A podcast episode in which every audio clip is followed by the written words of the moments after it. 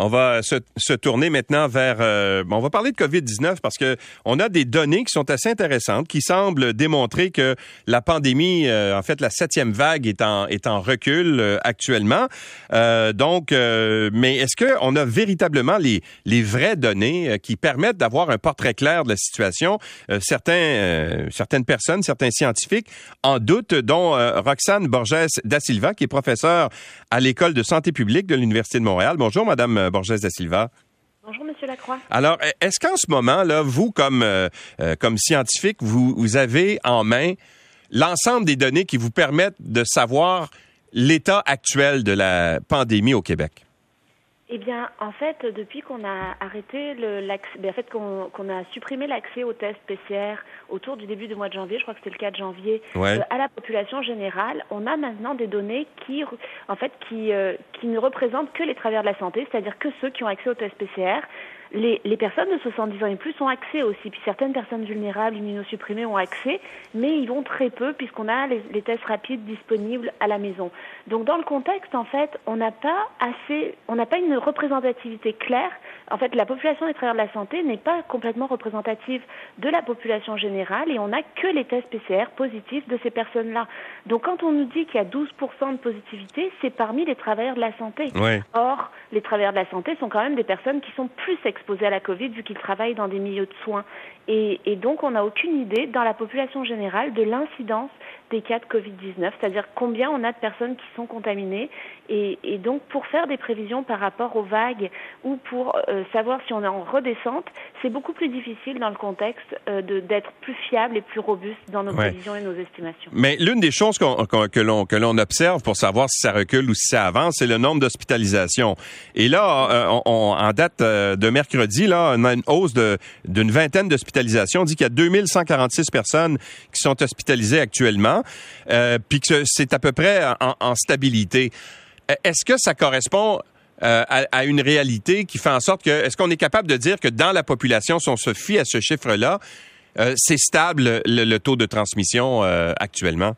C'est très difficile parce qu'en fait, on sait qu'il y a énormément de paramètres qui influencent les, hospitalisations.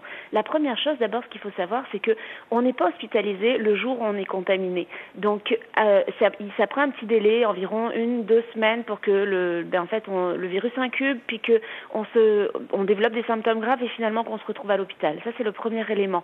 Donc, en fait, de savoir le nombre de cas au préalable, on peut anticiper les hospitalisations beaucoup plus facilement. L'autre chose aussi, c'est que tout le monde n'est pas hospitalisés. C'est-à-dire que les personnes hospitalisées sont des, des personnes qui sont soit non vaccinées, soit qui ont euh, une certaine vulnérabilité, que ce soit des maladies chroniques ou qui soient immunosupprimées, ou les personnes âgées qui sont plus vulnérables euh, à ce virus.